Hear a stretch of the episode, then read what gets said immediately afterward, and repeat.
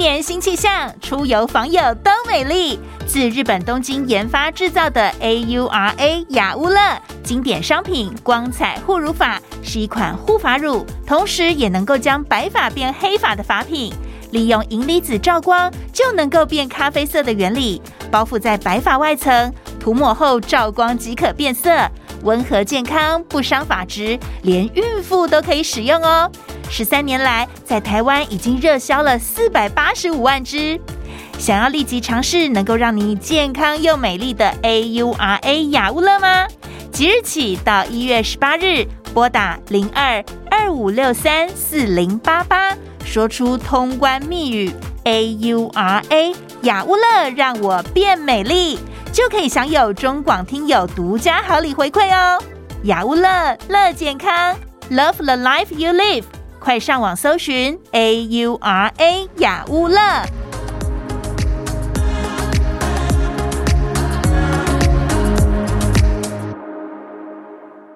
每个礼拜三，我们呢谈健康、谈医疗的单元啊。那在今天的话呢，我们要聊一个话题。这个话题基本上，呃，我想对于很多的现代人来说，真的是不太陌生了啊。因为现代人真的睡不好。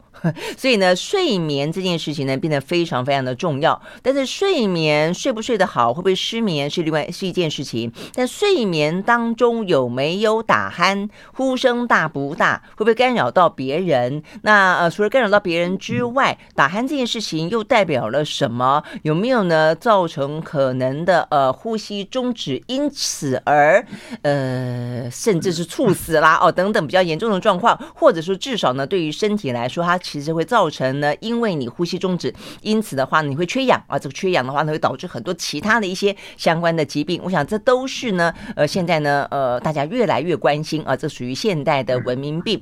呃，甚至呢，过去大家也会有印象啊，这个打呼的很讨讨厌的都是爸爸，都是老公啊。但是现在的话呢，妈妈、呃、女性还有小朋友也越来越多。好，所以我们今天呢，特别啊，这个邀请到呢，在最近出了一本书，这本书呢叫《熟睡》。迎接每一天啊！到目前看起来的话呢。这本书的作者啊，他是呢长庚林口长庚的医师啊，这个李学宇医师，他在这方面显然的是专家中的专家啊。他不只是拿到台湾啊这个国家学研新创奖、国家临床新创奖等等啊，这个非常特殊的殊荣，在全球来看的话呢，呃，不少有关于这个呃治疗鼾声啊、这个打呼等等的一些做法啊，包括手术，都是啊这个引领呃整个趋势啊这个之先。好，所以我们今天。非常开心的邀请到的呢，就是林口长庚鼾症睡眠外科教授啊，这李学宇医师也是教授。李医师你好，呃，主持人你好，呃，各位听众朋友大家好。嗯，好，呃，这个其实还没有看这本书以前啊，呃，还真的不知道台湾有关于治疗呃。睡眠呼吸中止症啊，这个有关于打鼾这个事情，呃，在国际之间这么的啊，这个受到高度的关注跟呃称许啊，所以这跟李医师看起来事实上，呃，这个中间扮演呃非常重要的角色了啊。你致力在睡眠相关研究三十多年哦。是的，请不要讲太多，免得泄露我的年龄。OK，好，但是李医师看起来很年轻就是了，他现在甚至还戴着手术帽，所以呢，呃，李医师在百忙之中啊，呃，来接受我们的访问。OK，好，呃，那所以呢，我们谈到有关于呃这个睡眠终止。这件事情当初，你你本来本来是喉喉科的医师嘛，哈，也会引发你的呃关注。然后呢，是不是也是因为现在这样的状况越来越多，而且跟我们一开始讲到的，呃，不止男性，女性也多，呃，孩童也多，这样的一个趋势是不是已经越来越明确了？主持人，您提到两个两个情况哈，一个就是说，呃，本来是喉科，为什么会走入睡眠医学？哦，这个起源。以及睡眠医学在整个全世界目前占什么样的一个角色？那我先从第二个问题来回应你。我们在整个人类有关健康的一个议题，我们最早注意到的是什么？抽烟，嗯，喝酒，然后后来是呃肥胖，然后再来是讲到所谓的癌症。哦，像像上个世纪的末。我们人类花最多时间在癌症跟基因的一个评估，嗯，然后再来就会谈到阿兹海默症、失智，因为人口老化的关系。那进入二十一世纪，的最新的医学就叫做睡眠医学。嗯，因为这是整个我们在 WHO 里边最大的我们的人类的重大的健康的议题。那么最新的议题就是睡眠医学。所以这表示说，随着人口的老化，而且就是说，睡眠每个在高度竞争的社会里面，主持人刚刚讲的，其实多数人都是睡不好。嗯，那睡不好，有的人是失眠，有的人是打鼾。那失眠是自己睡不好，打鼾是让别人睡不好，所以最大的差别是在这里。嗯，好，那这个这个部分，也就是说，睡眠医学为什么会是现在当代的一个新兴医学？因为这个部分病患的需要性越来越大，而且各位可以看到，听众朋友可以看到，像你如果去看一些医疗展，你就可以知道。至少四分之一的的医疗的的这个作业的目标是在让人类怎么睡得好，嗯，所以这个部分很多的新兴的医疗科技展都是在展用什么新的科技让我们人类可以睡得好，哦，所以这是表示说我们对这一部分的需要性是强的，而且已经解脱成为过去。我们讲到睡眠，我们就想到是。Freud 的一个梦的解析，嗯，啊，那是一个完全是心理上的一个因素，但是这里边已经探讨成为一个证据医学下里边的非常强韧的的需要，它是一个新的医学，是有证据的医学，而且最现为什么会这么重视？因为整个人类都有这个需要，嗯嗯。那第二个部分，你有提到说，呃，为什么会喉科会走入睡眠医学？那是因为我们。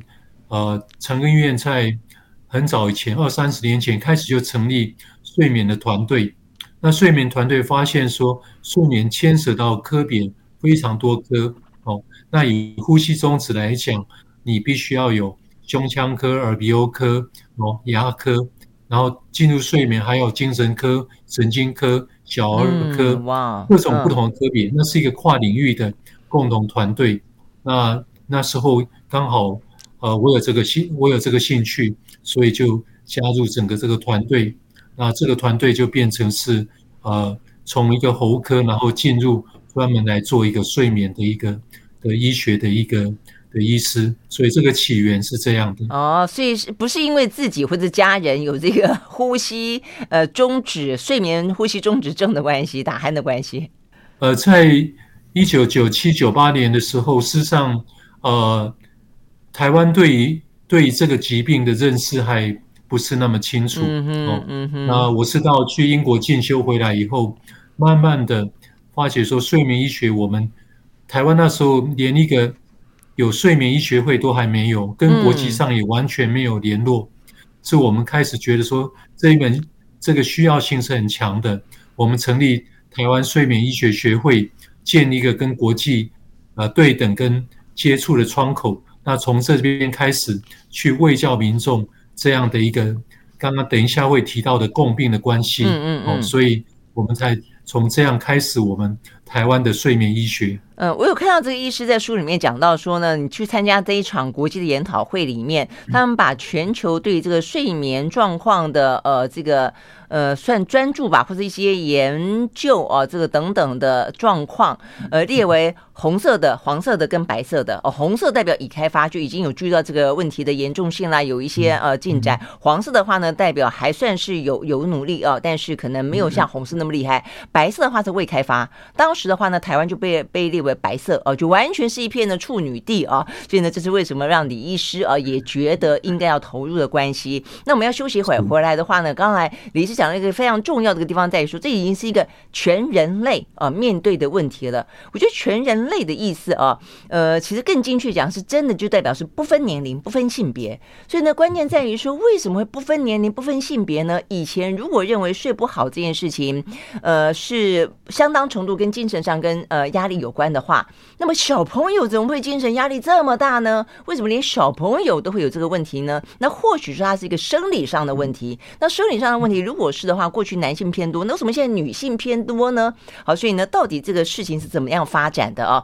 呃，我们秀秀回到现场，怎么关心全人类啊，都必须要面对呢？你是不是也有睡不好的问题呢？马上回来。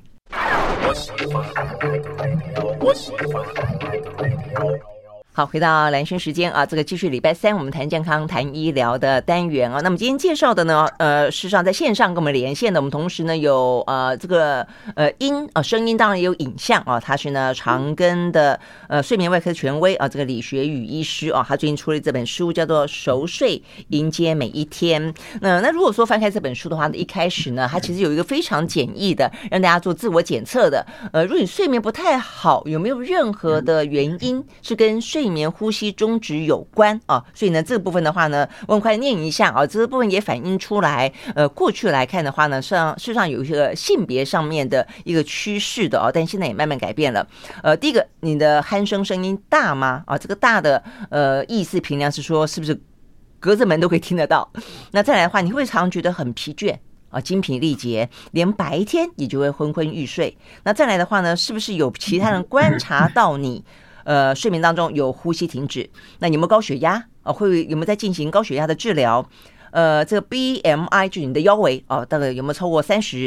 然后你超过五十岁了吗？是跟年龄有关啊。再来，你的颈围哦，这个有多大哦？所以呢，代表脖子粗的话，可能也会比较有这样可能性。再，你是男性吗？OK，所以八个题目是了，呃，医师列出来的哦，让大家非常简易的判断说你的睡不好，但是很多很多的原因啊，当中有没有跟鼾声、打鼾、睡眠中止有关，好，所以就要请教李医师了。我们刚刚讲到的，所以显然显然在你这个题目当中，第一个年龄是一个很关键，第二个的话肥胖，第三个的话是呃这个性别。那所以为什么现在呃连女性连孩童都有，而且瘦子也有？嗯，的确，呃，我们通常呃睡眠呃有关睡眠呼吸的问题，我们的确最后的诊断就像说。你有一个组织，那到底是良性和恶性？你要做切片检查。那我们的睡眠有呼吸，有没有呼吸重症？我们必须要做叫做呃睡眠检查，比如说在医院实验室里面做，或是在家里做的睡眠检查。可是在这个之前，我们的确可以用一些问卷去筛选出低危险群、中危险群还是高危险群。那这里面就会提到什么呢？你的年龄，一般来讲，我们的呼吸中止的年龄都是中年以后比较多的哦。嗯、哼那另外一个族群是小孩哦。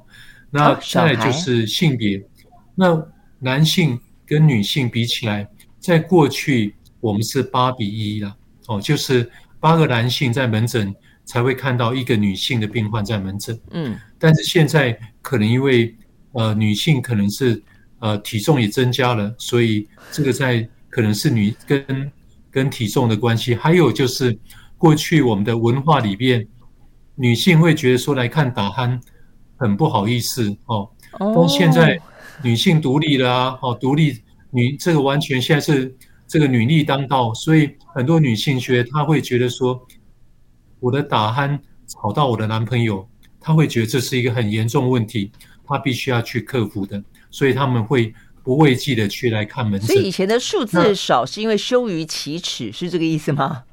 呃，过去，但现在会勇于发言哦。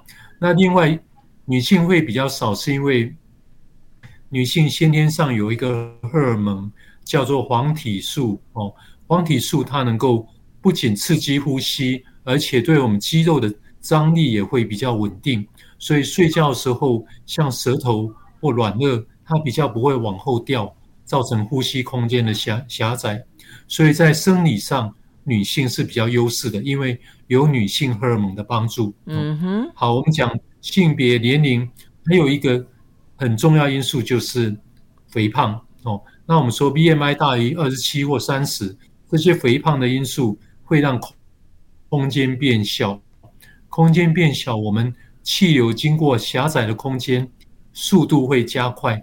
速度加快的话，软组织就会震动，这就是打鼾。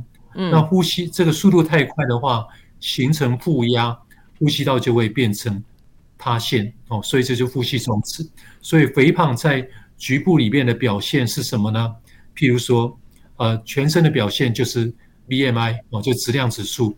那局部的表现就是我们颈围，颈围太宽。譬如说，你的颈围到十七、十八寸以上的哦，那这个袖口这么。大的颈围，那这个东西呼吸就会很困难哦，在睡眠的时候。那还有就是如果说几个症状，你看到你睡觉会打鼾，那你家人注意到你呼吸会停止，那你白天会容易常常觉得累，那这些都会是属于比较高危险群的。所以我们用这些症状跟一些我们看得到很简单的指数来作为区分，是不是要优先做睡眠检查？嗯哼，嗯哼，OK 啊。所以医生刚刚讲这个呃，这个初步的这样的一个判断，但是呢，呃，就算你有呼吸，就、算你有打鼾，你未必有呼吸终止，是这个意思嘛？对不对？而且你就算有呼吸终止，也未必严重到说会造成其他的呃身体上的影响，是这个意思吗？是，呃，我们应该这样讲，就是说打鼾是一个症状，是呼吸中止最常见的表现，但是你要呼吸中止，你要。要证实的话，要到睡眠做睡眠检查，每个小时有五次以上的呼吸中止，才能称为睡眠呼吸中止症。所以这是一个大的症状跟小的小的一个群体，这两个是等于呼吸中止症的人一定会有打鼾，但打鼾要做过睡眠检查，每小时有五次以上。才会证实有睡眠呼吸中止症。嗯哼，那所谓的睡眠检查是一定要到现在越来越多的这个所谓的睡眠中心呢，身上粘很多那种什么呃线啊什么的才可以去做检查，还是说在家里面，然后找这个另外一半啊，找这个家人啊 帮忙看一看有没有一个小时超过五次就可以？呃，这里边家人看的不是说那么准确了哦。嗯，那通常这里边我们要的确要做一个睡眠检查。但是睡眠检查目前在呃传统上就是要到医院里边去，呃全身就像你讲的，全身贴满电线，不管是头上啊、脸上什么贴满电线。那这个我们的阿扁总统，他他他做睡眠检查，他贴一个照片说他自己是电线人哦。那这个我很多听众听了就觉得，哎，这个描述的非常生动，嗯。随着科技的发展，呃，我们现在的有可以不用那么多的线路，那甚至我们也可以做居家检查，在家里面哦，在家里面有一个测气流的、测血氧的，还有一个约束带，那就可以了哦。那这些就是我们把过去很令人诟病的，很多病患这样说：我贴那么多的电线，我根本睡不着啊，那怎么能够检验出睡眠呼吸中止呢？所以，一个发展就是我们用居家简易型的，这个在睡眠呼吸中止症是有相当大的一个的一个准确率。那另外就是人工智慧里面的程式去做运算，像现在我们也可以有很多用心率的便利性去，就像说在你的胸前贴一块 OK 棒的，那它贴了以后，隔天早上这一块的拿去做数学运算，就可以运算出。你有没有睡眠呼吸中止症？所以这样的话，各种检查都越来越人性化了。也表示这种检查跟诊断就越来越方便，就不一定要去医院做整个晚上的贴满电线的。电线能检查，嗯，OK，听起来真的是方便很多，又可以居家，又可以直接贴一块贴片在心脏上，然后就直接去呃另外判读啊，呃，不见得需要你的这个参与啊。好，但是讲到这边，你会知道说为什么呢？这个检查越来越简单，就趋向于希望大家去做检查，因为这个睡眠呼吸中止症它会造成相当多其他的共病，还还不只是说刚才医生说。会吵到别人，就自己睡得好，别人睡不好而已啊！这个过敏的范围超乎大家的想象，呃，包括什么呃胃食道逆流啦，包括阿兹海默症啦，等等等啊，高血压、心脏等等啊，为什么？怎么产生的？有哪些重要的共病？我们休息，马上回来。I like 103, I like radio 好，回到蓝轩时间，继续和线上啊这个邀请到的啊这个长庚医生啊，他也是呢睡眠外科的权威专家。这个长庚医师是李学宇医师，哈，也是一个教授啊。那我们谈到的是有关于啊这个打鼾的问题。那这个我们刚讲到这个现代人啊，真的是几乎哦、啊，这个大家都会面临这样的困扰，睡不好。但睡不好中间的话呢，可能除了睡不好之外，还有更一些呃值得关心的、担心发生共病的，那就是呢呃睡眠呼吸中止症啊。好，所以。有哪些共病医师？哦，这个共病事实上的确就像主持人讲的，大人跟小孩都有。嗯、那我先说，我们我们先从大人来讲起。大人大概有有几类很重要的共病，第一个就是高血压，然后脑中风跟心肌梗塞哦，嗯，这个就是心血管脑血管的疾病，它的原因讲，所以缺氧对于氧气需要量很大的大脑以及心脏就会造成脑部缺氧。另外就是睡觉的时候，因为呼吸终止，你要把自己叫起来呼吸，所以常常就会这个部分。我们会晚上一直不断的睡眠中断，就好像主持人，如果你晚上被叫起来十几次，你隔天一定精神不好。所以第二个重大的共病就是很多人会有一些，比如说开车会有交通意外的情形，甚至我们前一阵子我们媒体常常报道说，一些公车司机或者是司机有时候打瞌睡睡着了，把车子开到杂货店里面去。哦，那这种精神不好、行为认知的差异。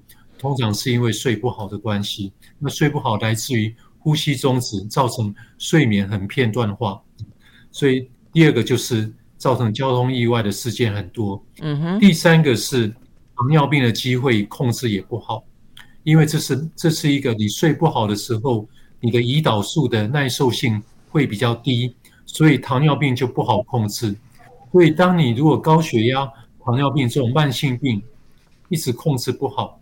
那你就要想有没有睡眠的问题。嗯嗯。还有呢，我们最近也发现说，老人家他晚上一直起来上厕所夜尿的情形，那夜尿情形不完全是前列腺的问题。当你睡不好的时候，我们其实晚上我们成年我们成年人会分泌一种叫做抗利尿激素哦，它会把把我们的尿量浓缩，浓缩的话就晚上不会有那么多的尿。存在膀胱，那也就不会一直起来想上厕所的意念。可是当你睡不好的话，这个荷尔蒙就分泌不好，所以晚上就会多尿，多尿就要不断的跑厕所，所以就现成夜尿的情形。夜尿到现在目前我们觉得是很危险的，因为很多人晚上起来上厕所，譬如说温差太大，可能起来就中风了。嗯，那有时候滑倒了就变骨折了。嗯，哦，所以有很多的问题。再加上不断的上厕所，隔天的整个生活品质受很大的影响，所以夜尿是一个很大的问题。但是跟不一定是跟前列腺肥大，有时候晚上的睡不好的荷尔蒙分泌不足也有关系。那还有就是我们现在发现免疫力很有关系，睡不好的人免疫力很差。那么这一次在新冠肺炎的时候，美国做了一个调查，发现。有睡眠呼吸中止症的病人，他进入他得到这个重病以及进入 ICU 的比率是比没有这个睡眠呼吸中止症的人的两倍。哇，也就是说，有睡眠呼吸中止症，你的免疫力比较差，你就更容易在得到新冠肺炎的时候进入加护病房，或者是造成你很重大的合并症。然后除此之外，我们最新的发展就是。失智症跟这个也有关系。嗯，睡不好，你的记忆力会变差；睡不好，脑中的一个代谢物排不出来，所以阿兹海默症的机会也会有两倍的机会。哦，那再加上我们睡不好，我们的身体里面的自然杀手细胞就会功能比较差，所以产生癌症的机会也会比较大。哦，特别是在台湾，我们甲状腺癌是比较多的哦，跟这个有关系。哦，所以我想。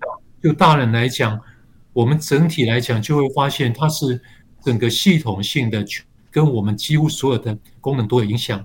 你的睡不好，跟所有的功能都会产生不同程度的伤害。对，真的是不能够掉以轻心。那所以小朋友呢？那小朋友的话，我看这个呃，医师在书上特别讲，不只是什么注意力不集中啦，过度过动长不高，脸型会很怪。你的形容叫做。脸型会变得很好呆，这是怎么回事啊？呃，各位可以想象说，如果如果一个人常常嘴巴张开着，然后眼神非常迷茫，那看起来就很好呆的样子啊。哦，那这样、哦、睡不好，因为这些小朋友通常都会因为扁桃腺样体比较大，所以经常都会是张口呼吸的。所以张口呼吸。嗯哦，整个感觉上，这个鼻梁会比较宽，然后这个整个扁扁的哦，鼻子比较扁，那整个脸会比较没有立体化，所以整个看起来就是就是比较呆了哦。那除了这个以外，其实对小孩来讲，我想请问，是因为小孩子还在骨骼还在发育过程当中，所以经常性的开口才会造成连脸型跟你刚刚讲连鼻梁都会变扁？那大人不会吗？所以我的意思说，是不是因为这个成长中的关系？对对，这个就是成长中、哦、你的骨头在发育的过程中，你一直是张口呼吸的。那张口呼吸，本来我们上下排牙齿是一起成长的，但你张口呼吸以后，上下排是独立发展的，所以你的上排牙齿会比较往前，下排牙齿会比较发展比较慢，所以就会有龅牙的情形。所以这些小孩子都会是咬合不正，因为张口呼吸。哇，那也就是小孩大部分是扁桃腺样体肥大，那他这个睡得不好，他会更重要的是第一个，他的学习能力不好，因为他会注意力不集中或者是过动哦。也就大人来讲可能会觉得鬼鬼刚神神累累的，可是小孩子可能会过动，因为他睡得不好会过动哦。然后所以这些小朋友一来诊室就会一直在一直在把你桌上的。笔拿来拿去啦，或者转着诊室的椅子啦，或爬上爬上你的那个哈诊疗台这样弯来弯去，这些就都是过动。那还有就是他的学校老师可能会发觉说他没有办法专注在上课，哦，注意力不能集中哦。所以这些当你的小孩如果注意力不集中或者是过动的时候，在在你的在你长期给他吃一些抗过动药物，或者是做一些特殊疗法的时候，长期的行为治疗之前，那长庚的研究里边改写了这一部分的精神科教科书。我们的让让整个教科书里面去引用一段话，就是说你在做这些长期治疗之前，先问病人有没有打鼾。那有打鼾的话，应该去做一个简单的扁桃腺样体的治疗，它会改变整个注意力跟学习能力。哦，然后另外。刚刚主持人讲到一个就是生长发育哦，那这个部分很多的父母亲会带来说，那小朋友从小就瘦瘦的哦，那在学校都会被霸凌，会被欺负，因为太瘦。那这些生长发育比较比较瘦弱的小朋友，常常是因为睡觉时候打鼾，然后他的小孩子有一个叫生长激素，它是在睡眠时候分泌的，但是他没有分泌出来，所以他就。一直发育就就会很迟缓，所以这些我们会奉劝父母亲在吃这个哈什么北港六尺四哈少林十八铜人散之前哈，先问一问有没有打鼾。如果有打鼾的话，我做个治疗，它的生长曲线会追上来的。嗯哼，OK，好，那最后追问一个就是说，那我们刚刚讲到说，呃，其实打鼾很多是因为这边的呃整个肌肉松弛了，然后呢压到。塌陷了，然后导致呢呼吸的这个空间变小了。那小朋友他照理来说才才刚刚正在生生长，所以他的问题是出在什么遗传吗？还是什么样原因导致现在的小朋友会那么常打鼾？呃，现在小朋友打鼾最大的问题都是所谓的八十 percent 以上都是扁桃腺跟腺样体的肥大，扁桃腺太大，它不是塌陷，它是阻塞。哦，就是扁桃腺两颗就像。呃，举也许不是很适合，就像两颗狮子头一样，在口腔里边就把空间都阻塞了。那鼻咽腔有一个叫腺样体，所以它鼻腺样体在鼻咽腔阻塞，鼻子通道不通，所以它会张口呼吸。所以小朋友大部分是扁桃腺样体的阻塞。那在台湾还要加上一个就是过敏性鼻炎。哦，小孩子有三分之一到四分之一过敏性鼻炎，所以他前鼻孔也不通，是因为过敏性鼻炎。后鼻孔被腺样体挡住了，所以他必须要张口呼吸。然后第三个在在台湾越来越值得重视，就是我们的胖弟弟越来越多哦。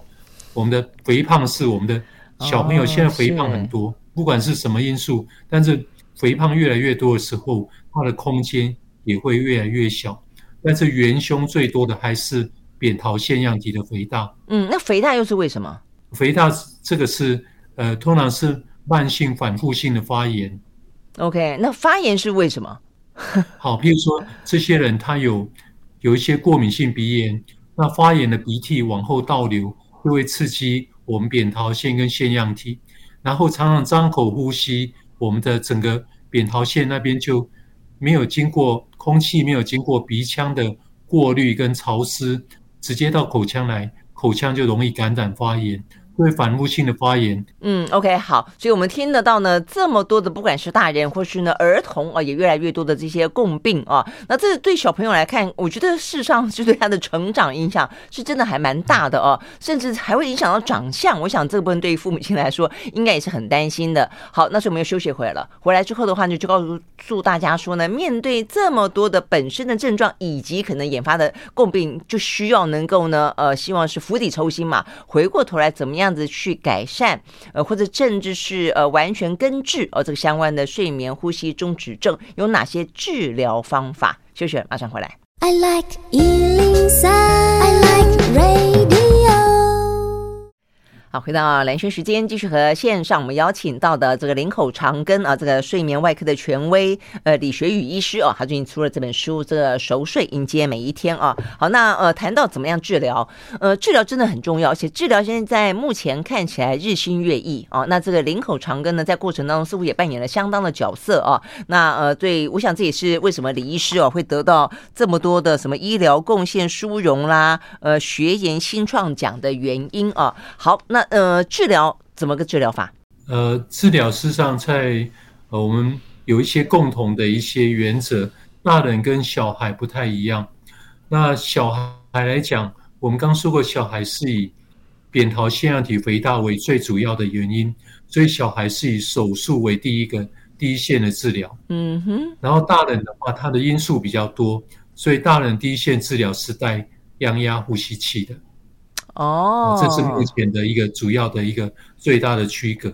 嗯哼，那么先说小孩来讲，小孩来讲，我们大概所谓的扁桃腺样体的的一个手术，那就是把扁桃腺切除，腺样体刮刮除哦，那这样的，然后再将伤口做一个呃完整的缝合起来。那这样的手术是一个目前。呃，我们简单的说，这就像说盲肠炎手术一样，是一个常规的手术。那我们大概是寒暑假都是在做这个手术为主，因为小朋友寒暑假做。那大这样的手术在台湾，呃，差不多平均年龄大概是在六岁到八岁左右做的最多。那但是事实上，在四岁以后，我们就觉得可以做了哦。如果说症状很明显哦，在学龄前之前，呃，为了我们现在常用的一句话就是说，呃，不要输在起跑点 哦。那我们就一开始给他一个好的一个崛起的一个生理环境哦。好，所以小朋友的 T 扁桃腺样体手术是目前最常见的，但这个手术通常要配合什么呢？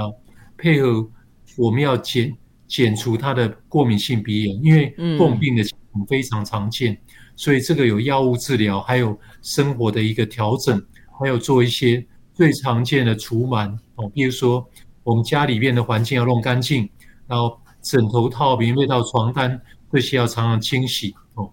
然后第三个就是小孩子作息跟体重的控制，因为肥胖是目前常见的控病，所以肥胖也必须要做一些饮食的一个调控。那这样子的话，才才能够让小朋友的睡眠呼吸能够得到。完善的一个处理跟治疗，嗯，就一听起来就一整套的，就是从自己的本身发炎啦，到环境啦，到作息啦，都要改变。那手术，刚才医师说这叫做常规手术，所以常规手术意思就是它是一个小手术，风险小，然后复原快，是这个意思吗？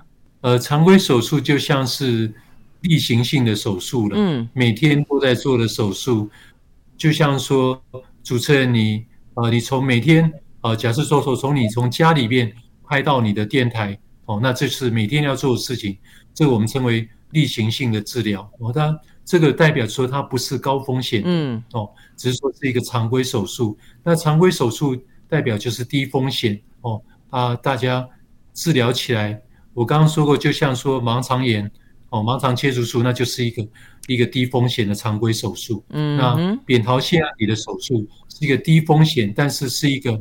我们说是 high profit，就是说他病患或是家属，你看你一个治疗，你可能一个礼拜内就完全复原了，但是你的学习能力、你的生长、嗯、你的咬合、你的脸型都可以得到很大的保障或改善。嗯，那我觉得这是一个。如果就四块来讲，就 CP 值很高的手术。嗯嗯，就高效能，就是你的手术前跟手术后对你的生活影响很大，就是了，改善很多。嗯，所以它不会有什么后遗症。呃，基本上小朋友就是要有一些要注意到，譬如说，呃，手术后初期可能因为疼痛，所以小朋友如果吃的比较少，他就会有点脱水的情形，有有发烧，我们要打一些点滴。那小朋友出血的情形。其实非常的少的，嗯，哦，那所以还有其他的的说的可能的并发症，我想那个都是个案的哦。如果有的话，就会提出个案报告的，嗯，所以基本上是一个安全有效的手术。嗯哼，OK，好，那所以成年人呢？好，成年人我们刚刚讲第一线的治疗是带所谓的阳压呼吸器。那阳压呼吸器就像你看到那个 Tom Cruise 在那个捍卫战士，不是飞行员带一个。一个鼻罩吗？嗯，它也是这样的一个鼻罩，然后接一个呼吸管，那从一个机器里边把空气经由你鼻子，然后吹到你的呼吸道里边去。因为它是连续的不断的去吹，所以你呼吸道就里边就形成一个气柱，所以它就不会塌陷下去。所以这个就是一个正压的呼吸器。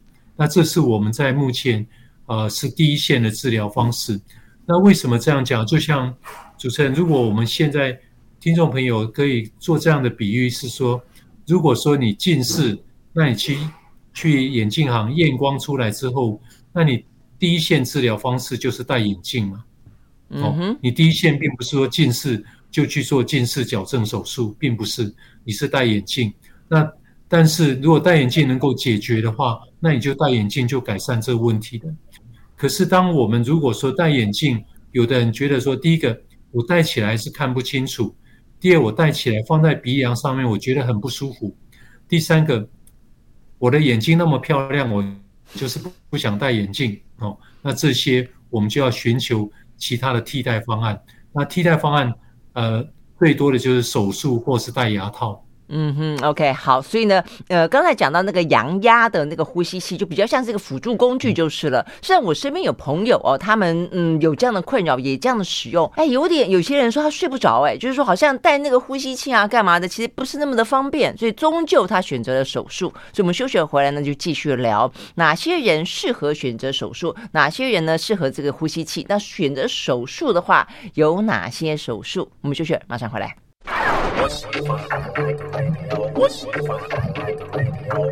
好，回到兰萱时间，呃，再继续呢，这个礼拜三的医疗健康单元里面呢，我们访问到的是林口长庚的睡眠外科权威啊，他是呢李学宇医师，他也是教授啊。怎么谈到最后哦，就是怎么样去治疗呢？呃，这个呃睡眠呼吸呃中止症哦，那避免呢产生我们刚刚讲到这么多的共病啊。好，那所以呢，有哪些是属于手术的方式？呃，其实我们在门诊。通常对治疗里边，呃，刚刚主持人有提到说，那这些治疗有戴阳压呼吸器，有戴手术，那很多病人会觉得说，诶，不管他他怎他的戴的效果怎么样，有些病人就会讲说，那我要怎么去选择呢？那每一个人都要戴阳压呼吸器吗？哦，那有的人说我根本戴不住，嗯，所以基本上有一个有一个大概有一个趋势，或者说有一条线，我们医生可以做这样的一个。一个一个建议，或是这样的一个理解。首先就是说，我们看年龄，譬如说，主持人，你说年轻人二十岁，你要让他戴呼吸器戴个五十年，我觉得是有困难，所以年龄是一个考量。如果是比如说六十岁，那我觉得这个戴呼吸器的接受度就比较大哦。年龄是考量。第二个是白天精神好不好？如果你只有打鼾，那只是吵到别人，他自己没有影响啊。我为了为什么要为了别人戴呼吸器哦？如果他白天精神不好，戴了以后他自己精神变得很好，他就有生理的回馈，他就会想自己戴呼吸器。第三个就是疾病严重度，如果重症的话，诶，戴呼吸器以后，他的血压控制比较好，他的血糖控制比较好，他就比较比较有有这个整个这样的一个哈带的一个气度性跟带的需要性哦。那相对的。如果说这个病人解剖上很很明显，我就很明显的鼻中隔弯曲，很明显的扁桃腺很大，那这个当然是手术效果就很好的。嗯哼，还有就是说，我的鼻塞很明显，那我鼻塞很明显，我要戴阳压呼吸器，气根本吹不进去呀。哦，所以这些也是手术比较好的条件哦。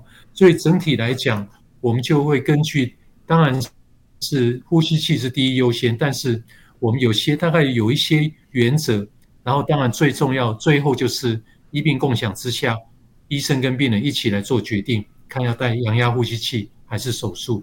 但是刚刚有讲了几个趋势，几个可以去做参考的。那么手术来讲。手术来讲，大部分来讲，我们做的部位是包括鼻腔、哦软腭呼吸道的整体。那不外是几个几个方式，就是把空间扩大，把组织稳定，就是这些原则哦。那我们现在手术都已经呃已经开发出更微创性的哦，比如说我们肌肉把它移位哦，不是把它切除，脂肪。我们把它消融，让它体积缩小，然后肌肉把它紧缩哦，然后黏膜把它保留，那软骨把它重建。那用这些方式来讲，我们就取代过去把它挖一个大洞切除的那一种很很野蛮的，或是过去不知道怎么做的，没有符合生理的原则。所以现在用的方式的手术，就是用这些比较微创性的。符合生理的重建方式，希望能够扩大呼吸道，能够让病患症状改善，但是不会因为晚上睡眠呼吸的问题而影响到白天说话跟吞咽的功能。这就是我目前所做的一个手术的原则跟方式。哦，这样子听起来，这样听起来觉得现在这样很好。我不禁想起过去有那么可怕，要挖一个洞啊，然后会影响到说话的功能啊。是过去我们。最常做的叫做悬雍垂二咽成形术，那它的目，它就是把软腭哈切除一大块，所以软腭切除一大块，空间变大，可是喝水很容易呛到鼻子，而且讲话共鸣声太大，会讲不清楚，所以就是因为要改善呼吸，反而会影响到说话跟吞咽，所以这就是过去做的方式，但是这十几二十年来，我们已经。用一种新的方式来处理了。OK，所以过去的话呢，手术的代价还蛮大的哈，所以呢，要让自己睡得好，避免共病产生，不要吵到别人。原来是科呃科学医疗科学进步这样一步一步走过来的。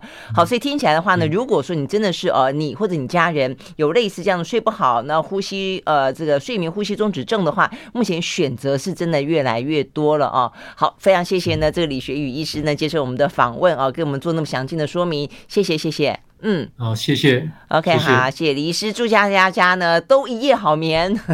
OK，拜拜。